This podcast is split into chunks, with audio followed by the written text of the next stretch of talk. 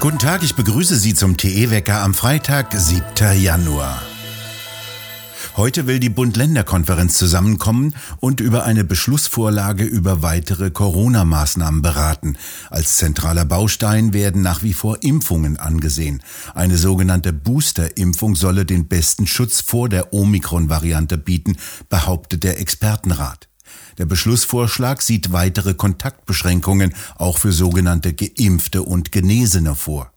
Scholz will für die Gastronomie die sogenannte 2G-Plus-Regel. Danach müssen auch Geimpfte einen tagesaktuellen Test vorweisen. Die gentechnische Impfung allein genügt offenbar nicht mehr. Für Beschäftigte in Krankenhäusern und Pflegeheimen soll die Quarantäne schneller beendet werden können, wenn die Betroffenen 48 Stunden symptomfrei waren.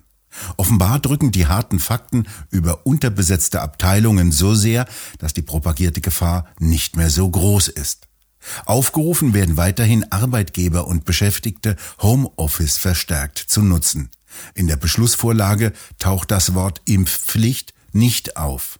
Eine erste Debatte im Bundestag über eine Impfpflicht wurde auf Ende Januar verschoben. In Kiel haben am Donnerstagabend wieder Menschen auf der Straße gegen die Corona-Politik demonstriert. Die Polizei sagte, es werde kontrolliert, ob die Teilnehmer Masken tragen. Von der Maskenpflicht Befreite müssen dies nachweisen und getrennt von den übrigen Teilnehmern demonstrieren. Für das kommende Wochenende sind wieder große Demonstrationen in vielen Städten der Bundesrepublik angesagt.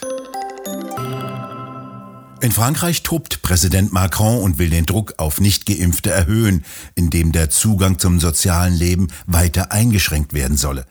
In einem Interview der Zeitschrift Parisien sagte er, er habe große Lust, ungeimpfte Franzosen, so wörtlich, mit Scheiße zu überhäufen. Sie seien keine Staatsbürger mit entsprechenden Rechten. Marine Le Pen, die Parteivorsitzende und Präsidentschaftskandidatin des Rassemblement National, sprach von einer nie gesehenen Brutalität und Heftigkeit in den Worten Macrons. Die von ihm geplante Politik beginne mit einer Art Krieg gegen einen Teil der Franzosen, der gegen kein Gesetz verstoßen habe. Macron sei seines Amtes unwürdig.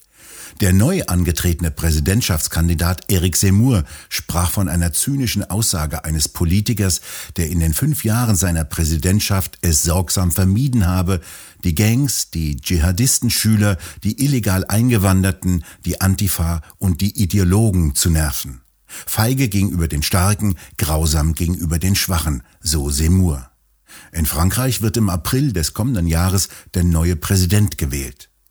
Die Nationalversammlung hat am Donnerstag früh mehrheitlich für eine unbefristete Einführung eines Impfpasses gestimmt.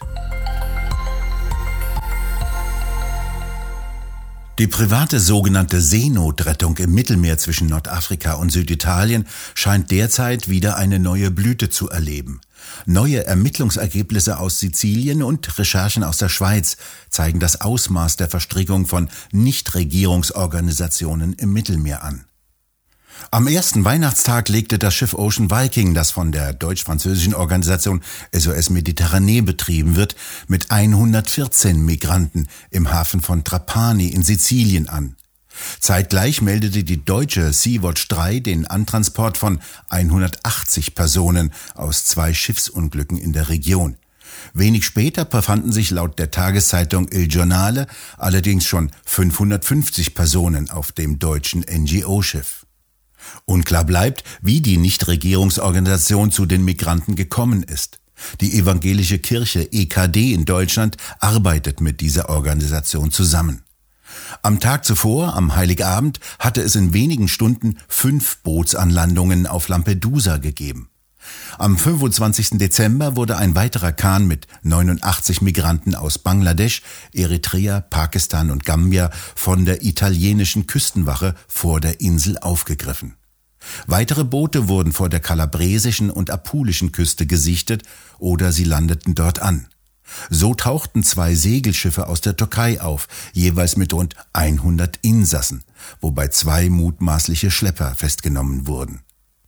Matteo Salvini, dessen Partei drei Minister im Kabinett von Mario Draghi stellt, kritisierte wörtlich, Dass wir in Zeiten von Covid und Super Green Pass insgesamt 70.000 geheime Bootsankünfte haben, ohne Regeln und Kontrollen, ist respektlos gegenüber den Italienern, die derzeit Opfer bringen. Im November hatten allein die Ocean Viking und die CI4 mehr als 1000 Migranten nach Italien gebracht. Die Schweizer Sonntagszeitung hatte direkt mit libyschen Schleppern gesprochen und die Vorwürfe der italienischen Behörden erhärtet. Das Mittelmeer sei zum Massengrab geworden für Menschen, die nach Europa migrieren wollten, so die Sonntagszeitung.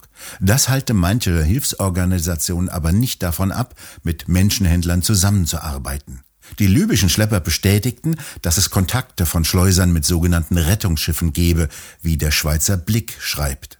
So würde aus Schleppersicht sichergestellt, dass die Migranten wirklich nach Italien gelangen. Und das sei, wie auch die Erkenntnisse über andere Schlepperrouten zeigten, die beste Eigenwerbung. Vielleicht sogar die Voraussetzung für hohe Einnahmen aus dem Schleppergeschäft.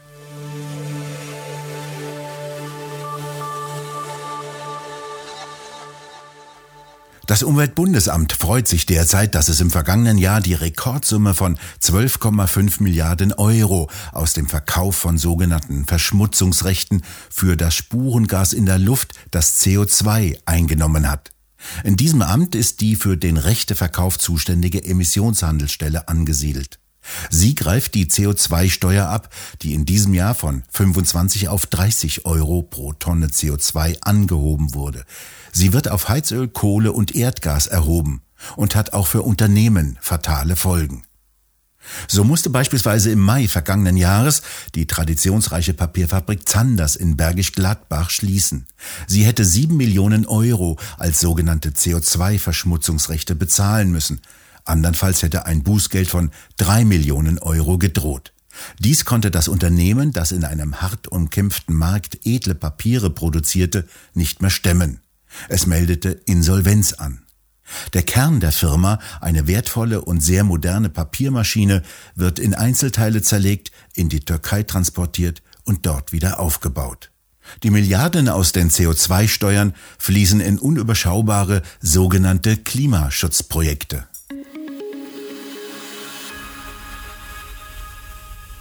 Der Kauf von Elektroautos wurde im vergangenen Jahr mit insgesamt 3,1 Milliarden Euro gefördert. Dies teilte das Bundesamt für Wirtschaft in Eschborn mit. So gingen Förderanträge für 625.000 Fahrzeuge ein, mehr als doppelt so viel wie im Vorjahr. Mitte des Jahres 2020 wurde die Kaufprämie deutlich erhöht und ließ die Nachfrage steigen. Bis zu 9000 Euro gibt es pro Elektroauto. Die Förderung sollte schon auslaufen, wurde aber bis Ende dieses Jahres noch einmal verlängert. Sie soll unter anderem verändert werden. So sollen künftig nur noch sogenannte Plug-in-Hybride gefördert werden, die elektrisch mindestens 60 Kilometer weit fahren können, also eine etwas größere Batterie haben müssen. Bisher mussten sie mindestens 40 Kilometer elektrische Reichweite nachweisen. Der Verband der internationalen Kraftfahrzeughersteller warnt vor zu geringer Förderung. Dann werden weniger Elektroautos gekauft, befürchtet der Verband. Viele Linke und Grüne meinen, das deutsche Dilemma mit der eigenen Geschichte dadurch zu überwinden, dass sie den Begriff der Nation für überholt erklären. Besonders drastisch formulierte das der Grünen-Chef Robert Habeck.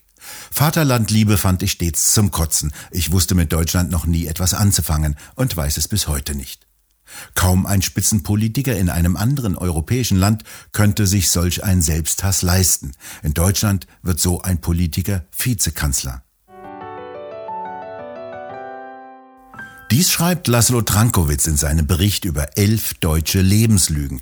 Denn ein Mensch könne, so Trankowitz, sein ganzes Leben lang damit leben. Aber wehe, diese Lebenslügen entweichen der Blase von Illusion und Schein und prallen auf eine Realität, die alles in Frage stellt.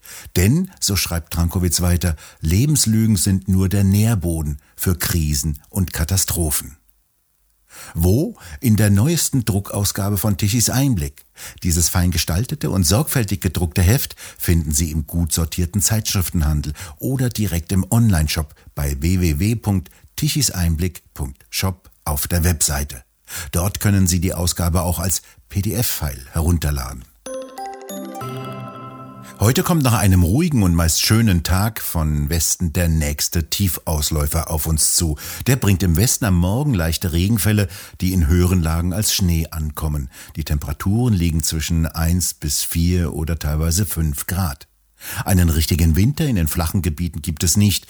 Der ist auch in der kommenden Woche noch nicht in Sicht. Wer Winterwetter erleben will, muss in die Höhenlagen der Mittelgebirge oder gleich in die Alpen fahren. Dort ist der Winter mit Schneefällen eingekehrt.